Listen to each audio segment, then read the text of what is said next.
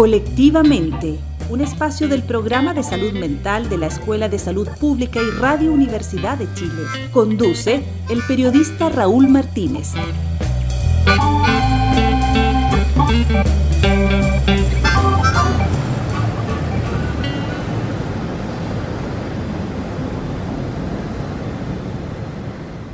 En 2020, a raíz de la pandemia del COVID-19, las licencias médicas en general tuvieron una caída en todas las enfermedades, salvo en los diagnósticos por trastornos mentales, que aumentó en un 19%.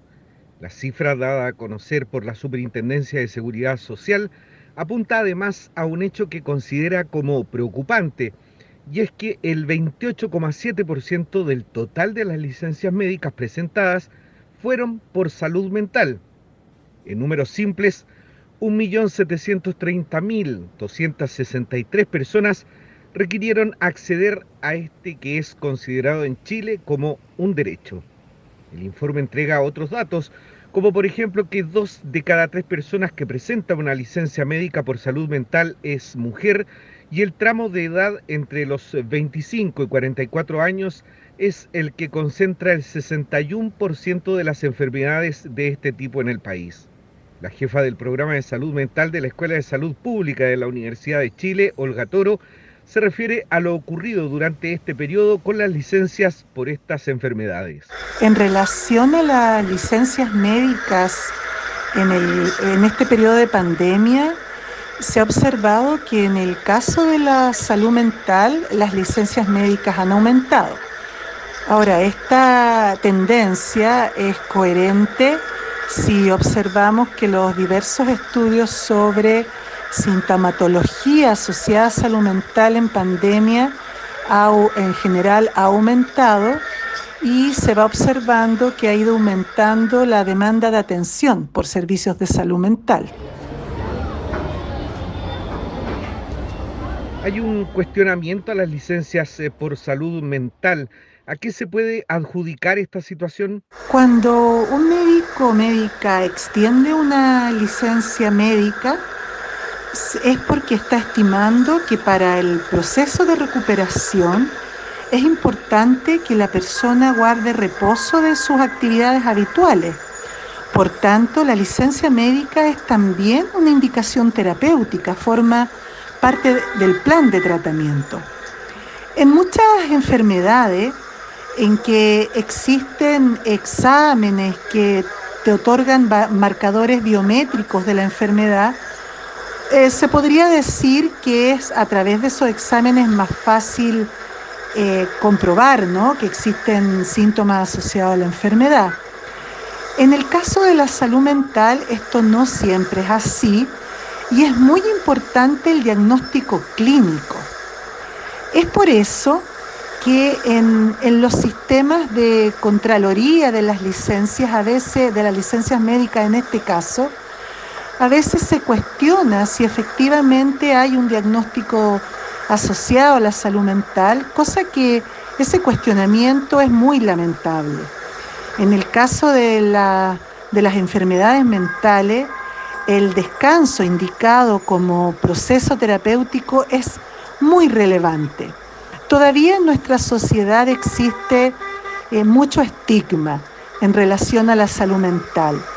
Y eso significa que a veces eh, haya aseveraciones como, no, si se está inventando una depresión, pero es pura flojera, eh, no, si lo que pasa es que le, encanta andar solo, sola y, y nada que ver que se siente mal, es decir, una serie de opiniones que están muy alejados de la real situación de enfermedad mental que puede tener una persona.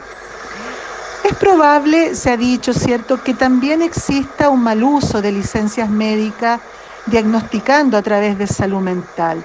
Sin embargo, en mi opinión, eso es más bien la excepción y habitualmente cuando se indica una licencia médica en este campo es porque en especial la persona lo requiere para su proceso de recuperación eh, eh, que sea más integral. ¿Se debería esperar un aumento de las licencias por salud mental en los próximos meses? Todo parece indicar que podría eh, mantenerse un aumento de, licencias médicas a causa de la de salud mental o de diagnóstico psiquiátrico. Tenemos que pensar que los estudios muestran que ha habido un aumento de demanda de atención, pero sobre todo en el primer periodo de la pandemia, en que las medidas de cuarentena y confinamiento fueron mucho más severas, eh, más restrictivas. Eh, muchos de los eh, centros de atención, la verdad que limitaron mucho el acceso. Posteriormente se fue incorporando la telemedicina y se fue incorporando con bastante éxito. Por lo tanto, de a poco se ha ido ampliando nuevamente el acceso a atención a través de la telemedicina pero por otro lado también se, ha ido, eh, se han ido aperturando los centros de atención y han ido recuperando su actividad habitual.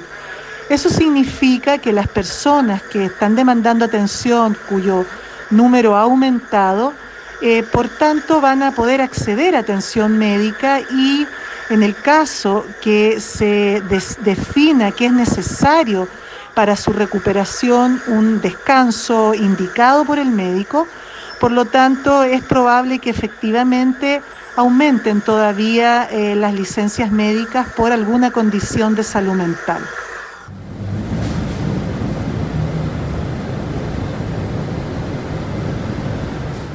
Gonzalo Leighton es magíster en Economía de la Universidad de Chile, docente del Magíster de Salud Mental y Psiquiatría Comunitaria, en donde desarrolla la línea de investigación en Economía de la Salud Mental.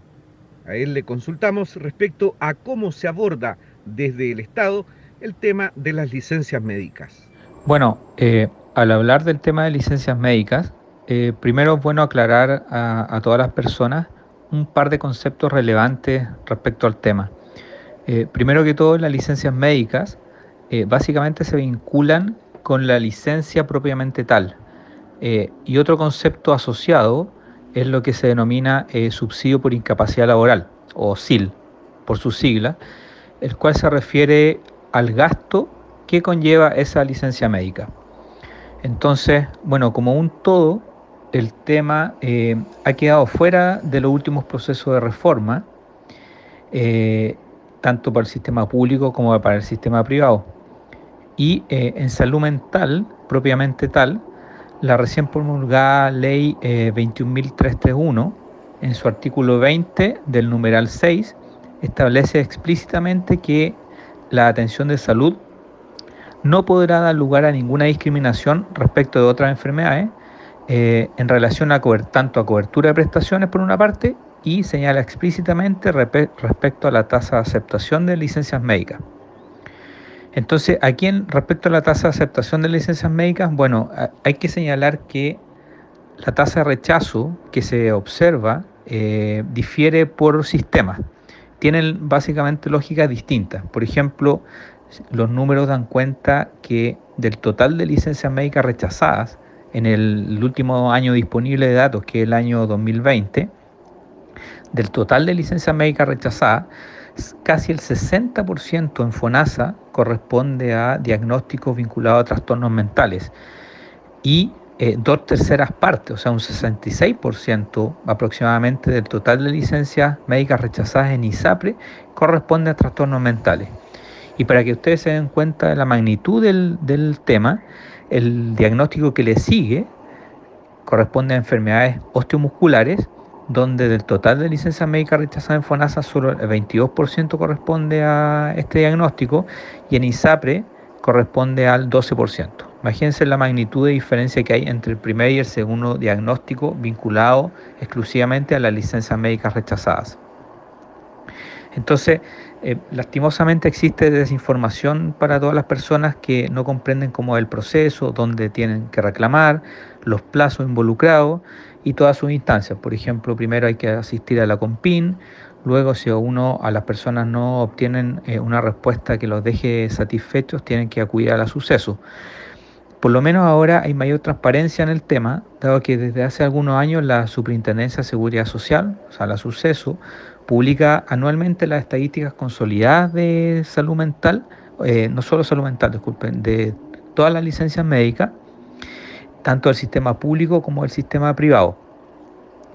Eh, no obstante aquello, eh, de todo modo el sistema requiere de manera urgente una reforma por cuanto todos los datos muestran que hay un crecimiento acelerado en la licencia médica, sobre todo ahora con pandemia, tanto del número de licencias médicas como del gasto asociado a ellas, y eh, todo liderado por las licencias vinculadas a trastornos mentales.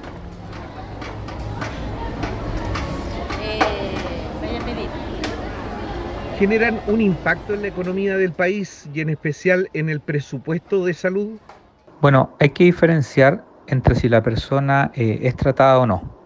Eh, primero, por ejemplo, aquellas personas que padecen algún trastorno mental, pero quienes por distintos motivos no buscan ayuda cuando lo necesitan, puede ser por temas de ofertas profesionales, por ejemplo, en, el sistema eh, público, eh, hay varias regiones, de, sobre todo del norte del país y algunas del sur bastante grandes, donde eh, no hay oferta de profesionales de psiquiatras, por ejemplo, que atiendan en, por modalidad libre elección, u otras regiones como la Araucanía u O'Higgins, donde hay un solo profesional que eh, atiende por esa modalidad.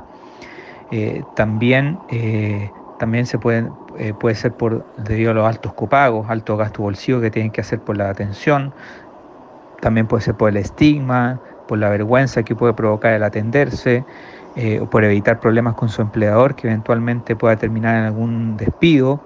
Todo lo cual a la larga es muchísimo más costoso a largo plazo para el país tratar a esas personas, que luego además está demostrado el vínculo entre los trastornos mentales y no mentales, donde los trastornos mentales aumentan el riesgo de padecer enfermedades transmisibles y no transmisibles, y contribuir a las lesiones eh, involuntarias e intencionadas. Y a su vez, a la inversa, muchas condiciones de salud aumentan el riesgo de trastorno mental y la comorbilidad eh, complica la búsqueda de ayuda. Entonces, el diagnóstico y el tratamiento e influye en su pronóstico. Y por cierto, todo lo anterior finalmente termina limitando y menoscabando la productividad de nuestro país. Entonces, y en segundo lugar, dentro del grupo de aquellas personas que eh, padecen algún trastorno mental, y acuden por ayuda profesional. Eh, en este grupo en particular, bueno, la alta proporción de licencias médicas rechazadas en salud mental tiene efectivamente un impacto, lo que atenta eh, por una parte ya sea contra la, eh, en la solicitud de ayuda profesional o por otra parte en la adherencia a los tratamientos, ya que por cierto es una inseguridad y un desgaste no saber si la licencia médica va a ser cubierta o no por el seguro eh, y en caso de no ser cubierta, comenzar con todo el trámite de, reclamos, que por cierto no es para nada amistoso. Entonces, todo lo señalado es particularmente complejo eh, en países como Chile, porque la tasa de crecimiento de países como el nuestro depende en tres cuartas partes del empleo y la restante fracción depende de la productividad. En por tanto, ya sea que se trate de personas que no traten sus trastornos mentales o bien que eh, los traten pero no completen su tratamiento, todo aquello tiene un efecto directo finalmente en el crecimiento del país. Eh, por ejemplo, la importancia del SIL, por otra parte, la importancia del SIL en el gasto en salud es cada día más importante, viene en constante aumento y se espera que lo siga haciendo, de no mediar algún cambio que se haga al sistema de salud. Por ejemplo, en, el sistema privado, en ISAPRE, hace unos cinco años la importancia que tenía la licencia médica en el gasto total era de un 20% y ahora se acercó, está en un torno a un 33%. Por tanto, uno de cada tres eh, pesos del gasto total corresponde a licencias médicas. Eh, y en cuanto una realidad similar en cuanto a tendencia ocurre en el sistema público. Eh, lo complejo de todo esto es de dónde proviene el financiamiento de ese gasto en licencias médicas, porque proviene de la cotización obligatoria del 7% para salud. Es una fracción que se saca de ahí para financiar licencias médicas.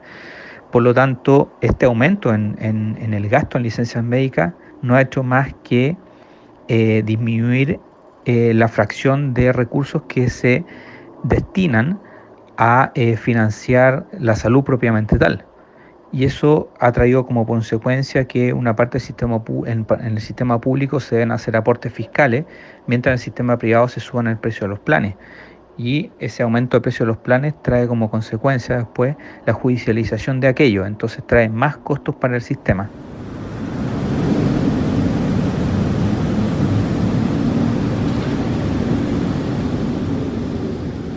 Gonzalo Leighton, ¿cuál de los dos sistemas, FONASA o ISAPRES, es el que rechaza más licencias? Primero hay que señalar dos características de, la licencia médica y del SIL que están vinculadas y determinan gran parte del comportamiento que se observa en el tema por parte de la aseguradora, FONASA respecto al sistema público y la ISAPRE en el sistema privado. La primera es quién financia la licencia médica y la segunda es cuál es el fin último de ese rechazo. Eh, respecto a la primera, la licencia médica la financia cada seguro, donde los recursos se extraen como una fracción de la cotización legal de 7% obligatorio para salud. Y respecto a la segunda, eh, es que el rechazo de una licencia médica tiene una implicancia directa para el seguro en términos de disminuir sus gastos por este concepto. Por eso es que eh, señalé que ambas características están directamente vinculadas entre sí. Ahora, respecto al rechazo propiamente tal, Primero hay que señalar que existen dos maneras de reducir el gasto por parte de los seguros ante una licencia médica. La primera es rechazándola, lo que implica en otras palabras que se rechaza completa la licencia médica, o también reduciéndola, donde eh, lo, que, lo que implica es que se acortan los días de descanso indicados por el profesional. Eh, aquí es donde hay que poner especial atención porque la recién promulgada Ley de Salud Mental 21.331 establece explícitamente la no discriminación en la tasa de aceptación de la licencia médica.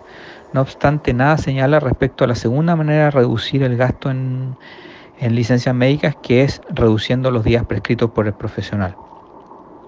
Las últimas cifras eh, disponibles respecto a licencias médicas y SIL dan cuenta eh, efectivamente de la magnitud del tema de la importancia de los trastornos mentales. Eh, por ejemplo, el total de licencias médicas tramitadas, el único aumento entre un año y otro, pandemia 2020 versus 2019 sin pandemia, que son los últimos datos disponibles, las únicas licencias que aumentaron fueron las vinculadas a trastornos mentales. Lo mismo con las licencias médicas autorizadas. Del total de licencias médicas rechazadas, eh, FONASA eh, muestra aumento en la mayoría de los diagnósticos, mientras que en ISAPRE el único diagnóstico que aumenta es vinculado a trastornos mentales. El gasto SIL también se ve aumentado entre un año y otro. Y la tasa de rechazo de licencias médicas, así como sus días, su nivel es mayor en ISAPRE que en FONASA, pero su variación interanual de la tasa de rechazo es mayor en FONASA que en ISAPRE. Entonces, este último hecho, eh, el mayor aumento de la tasa de rechazo de licencias médicas, en FONASA llama la atención, considerando el rol que debe ejercer el, seguro público, sobre todo en un año con pandemia, donde es sabido el importante y permanente impacto que generó y sigue aún generando en la salud mental de la población. Se calcula que más de 160 millones de personas necesitan ayuda humanitaria a causa de conflictos en general, desastres naturales y otras emergencias. Y la evidencia señala que las tasas de trastornos mentales pueden duplicarse durante estos periodos de crisis precisamente el que estamos enfrentando. Se calcula que una de cada cinco personas afectadas por un conflicto va a padecer posteriormente un trastorno mental.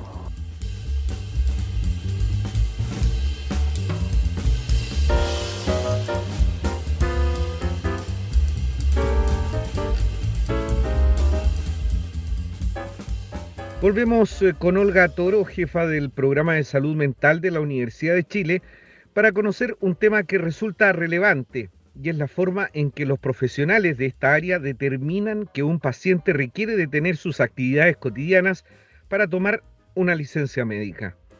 Y es que cuando hay una enfermedad, digamos, eh, física, eso se puede evaluar directamente con marcadores de salud como exámenes que miden diversos parámetros.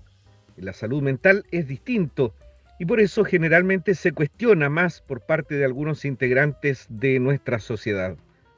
Olga, ¿se debe confiar siempre en esa evaluación del especialista?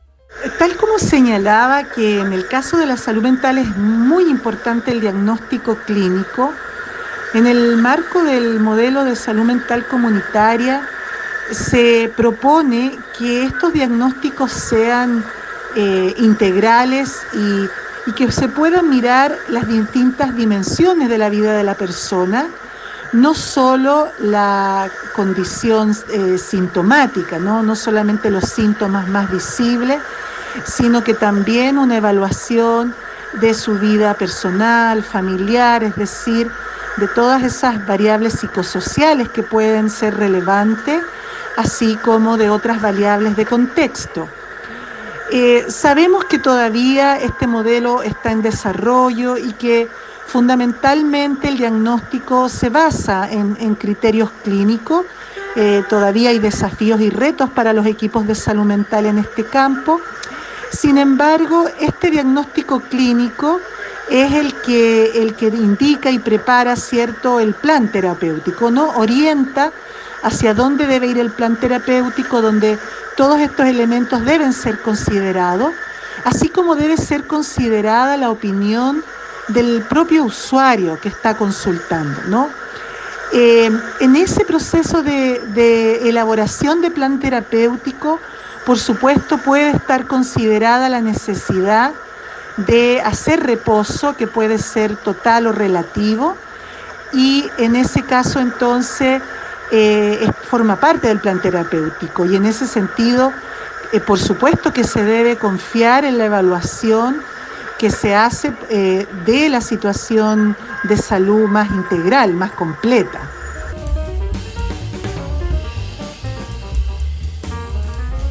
¿Por qué es importante respetar una licencia médica en el caso de la salud mental? Es muy importante para el proceso de recuperación de una persona respetar la licencia médica que se ha indicado.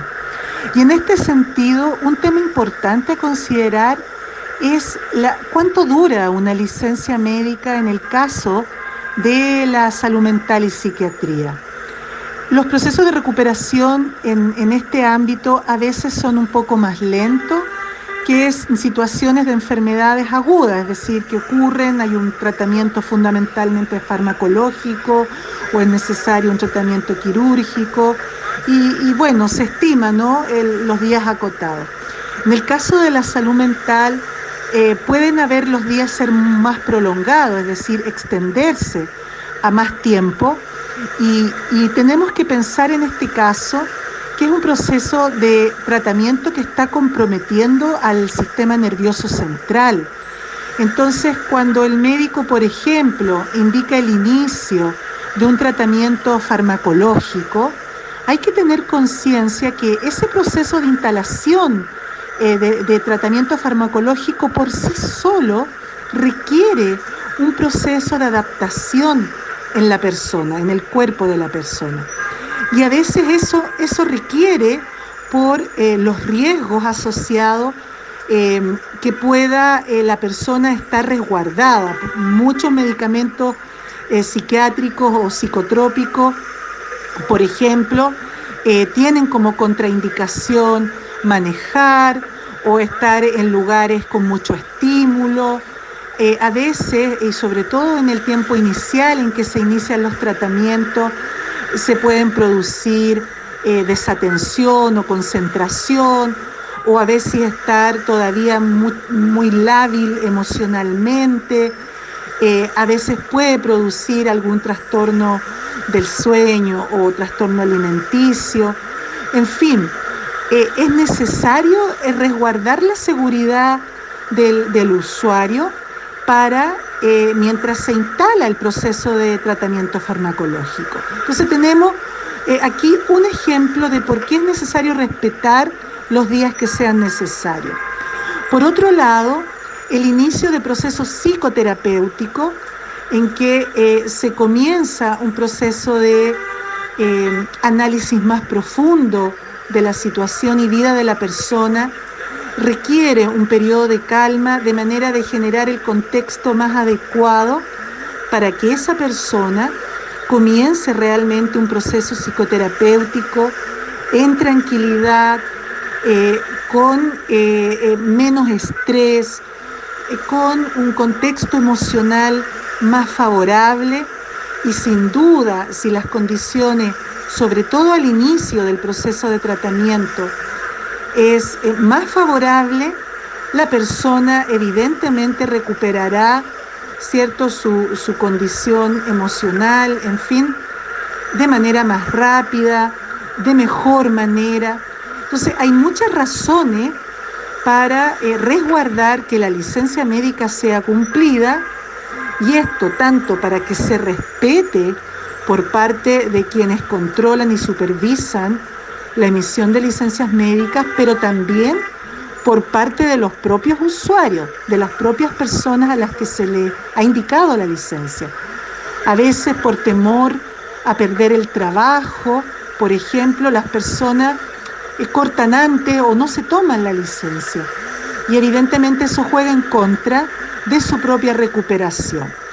Tenemos que aquí poner al centro a las personas y generar las condiciones más favorables para su proceso de recuperación.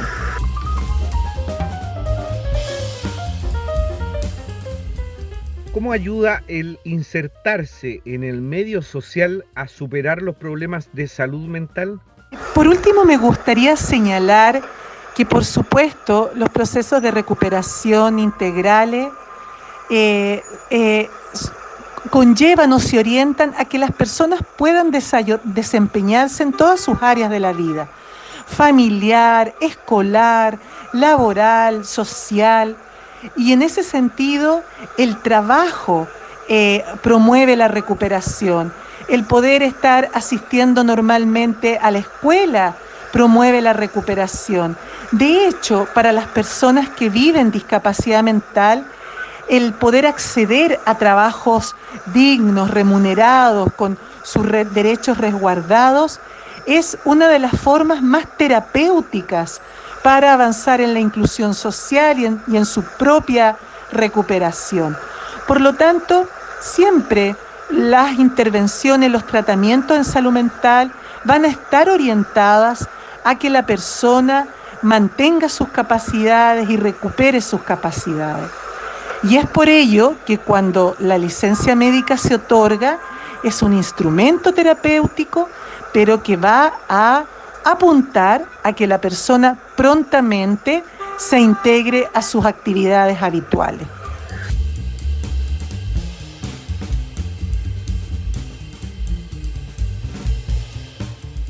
En el caso de una licencia por salud mental, se trata de evitar la interacción del paciente con el elemento o el evento estresor que provoca la angustia, la depresión. A eso se suma que por lo general se requiere el uso de fármacos para recuperar el sueño y ayudar al estado de ánimo de la persona, los que muchas veces requieren un proceso de adaptación que debe ser conversado con su especialista. Pero como escuchamos a Gonzalo Leighton, las licencias muchas veces no son rechazadas, pero sí acortados sus periodos, lo que afecta obviamente a ese proceso. Al propio docente de salud mental y psiquiatría comunitaria de la Universidad de Chile le consultamos la reducción de licencias, cómo perjudica al paciente versus a la economía. Bueno, la licencia médica eh, debe ser entendida como parte del tratamiento de la persona y es una parte fundamental a mi juicio por cuanto la idea de todo sistema de salud y en particular del sistema de financiamiento es que la atención en salud no implique una catástrofe económica para el hogar. ¿Y eso qué implica? Eh, implica que el gasto en salud no debiese superar más allá del 30% de los recursos disponibles en el hogar. Cuando lo supera, se habla de que eh, se está frente a una catástrofe económica por debido a la atención de salud. Y bueno, al rechazar o reducir una licencia médica, eh, efectivamente por una parte se ve afectado el proceso de recuperación de la persona, pero también se ve afectada su adherencia al tratamiento, ya que difícilmente las personas, por mucho que necesiten de la atención, van a acudir si por una parte enfrentan problemas de baja cobertura financiera, así como si ven mermado su ingreso disponible debido al rechazo de la licencia médica, o bien si peligra su fuente laboral. Eh, es todo parte de una misma eh, situación que debe ser analizada en su integralidad. Por otra parte, bueno, la economía se ha afectada eh, en términos de su productividad y su crecimiento, ¿no es cierto? Se ve mermada su, su umbral de productividad y su umbral de crecimiento, dado que la reducción de licencias médicas o el rechazo de licencias médicas provoca que o bien la gente, como lo mencioné hace un rato, baje la adherencia a los tratamientos o bien simplemente decían no atenderse, con lo cual eh, lo único que provoca es que a largo plazo sea más costoso. Eh, está todo eh, el tema de los riesgos psicosociales, donde finalmente determinan en estrés de, de las personas y finalmente en problemas de salud mental. Entonces, se debe tener presente que las bases de una buena salud mental se establecen durante el embarazo, la infancia y la niñez, donde aproximadamente cerca de la mitad de los trastornos mentales aparecen por primera vez antes de los 14 años y más del 70% de todos los trastornos mentales comienzan antes de los 18 años. Pero en la mayor parte de los casos no se detectan ni se tratan. De ahí la importancia de tratarse a tiempo.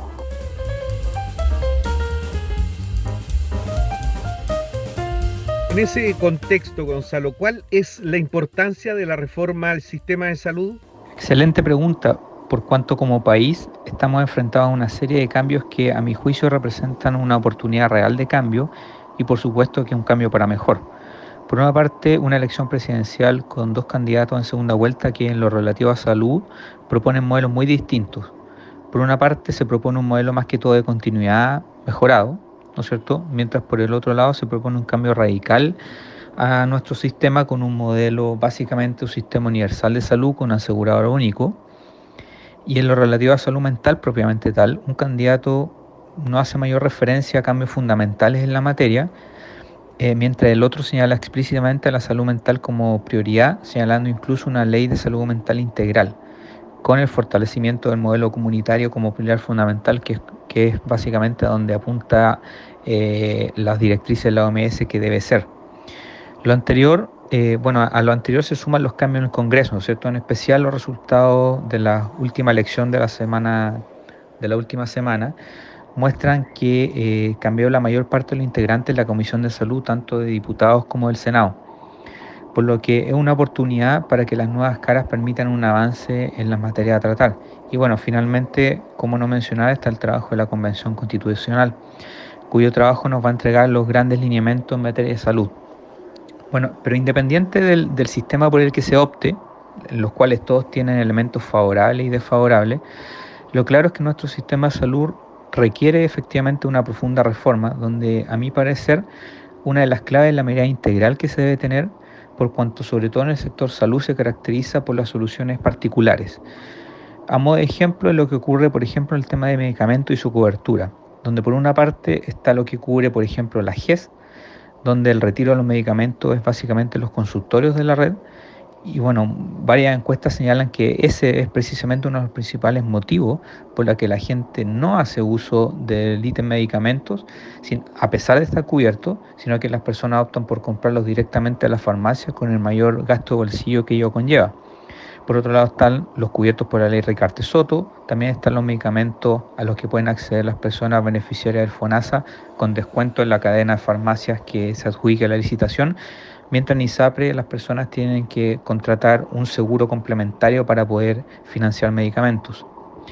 En suma, eh, eh, es, fundamental la mirada integral, poniendo al centro siempre a los beneficiarios con principio de solidaridad y algo muy relevante que deben tener los sistemas modernos de financiamiento en salud en concordancia con los principios de la seguridad social que promueve la Organización Mundial de la Salud es de la mancomunación de los recursos donde se refiere básicamente a la acumulación y manejo de los recursos recolectados que permitan repartir el riesgo sanitario de las personas entre todas las personas para que no sean enfrentados de manera individual, donde la necesidad de atención no debe depender de los recursos con que se tiene, sino que más necesite del sistema pueda hacer uso de él independiente de cuál es su capacidad de pago, con una mirada de ciclo de vida y la prevención y promoción de salud en el centro.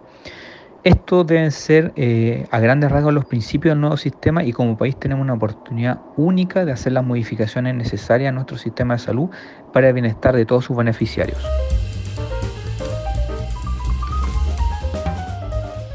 Después de escuchar a estos especialistas, cabe reflexionar en la urgencia de una reforma al sistema de salud y separar a las licencias médicas del financiamiento del área que ha visto presionados sus recursos para financiar estas autorizaciones, que no olvidemos son un derecho que tienen los trabajadores tal como lo establece la ley.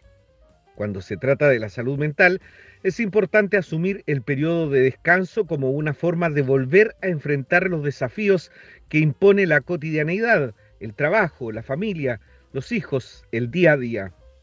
Lo importante es que al retomar las actividades, la persona se sienta capaz de enfrentar esos procesos y hacerlo en conjunto, colectivamente. Agradecemos como siempre su sintonía a través de las ondas del 102.5 FM Radio Universidad de Chile. No olvide que puede escuchar nuevamente este programa en el sitio Vuelve a escuchar de nuestro diario electrónico radio.uchile.cl y en nuestra plataforma en Spotify. Nos encontramos el próximo sábado en una nueva edición de Colectivamente. Hasta entonces. Colectivamente es un espacio del programa de salud mental de la Escuela de Salud Pública y de Radio Universidad de Chile en el marco de su convenio institucional. Colectivamente es un espacio para abordar temas de salud mental en nuestro país y su objetivo es exclusivamente educativo y de difusión. Nos encontramos el próximo sábado a las 17 horas en el 102.5 FM.